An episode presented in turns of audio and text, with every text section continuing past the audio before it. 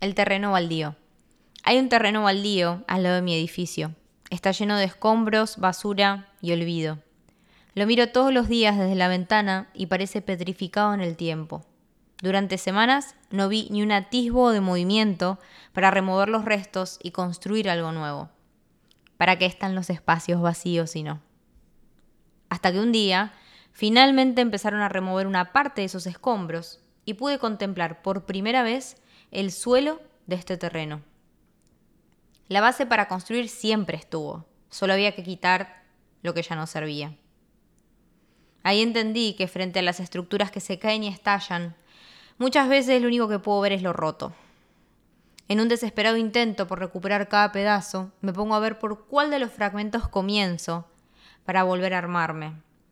Y quizás, solo quizás, esta vez las ruinas no sirvan de nada.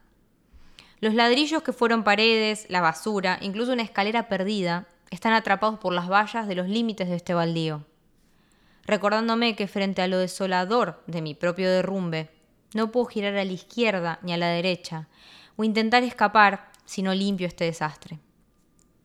Demoler lo viejo, que dejó de ser funcional y nutritivo en nuestras vidas, nos regala un espacio en blanco para que una parte nuestra vuelva a nacer.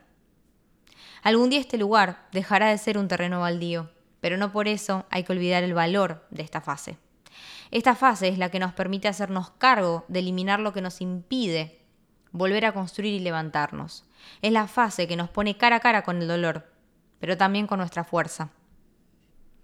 Algún día este terreno baldío verá nacer un gran edificio desde sus cimientos, y cuando llegue a lo más alto mirará desde la altura, con perspectiva y una nueva visión, confiando en que sus bases lo sostienen pese a cualquier tormenta. Le contará a otros edificios vecinos cómo nació de la nada y de una no espera ante el momento perfecto para levantarse, porque entiende que cada uno tiene su reloj. Hay momentos que son para observar lo dinamitado por el derrumbe y hay momentos que están para sacudirnos el polvo que eso nos dejó, usando ese impulso para volver a arrancar. Apenas llegué a este departamento, lo primero que hice fue quejarme de la vista caótica que me generaba este terreno baldío.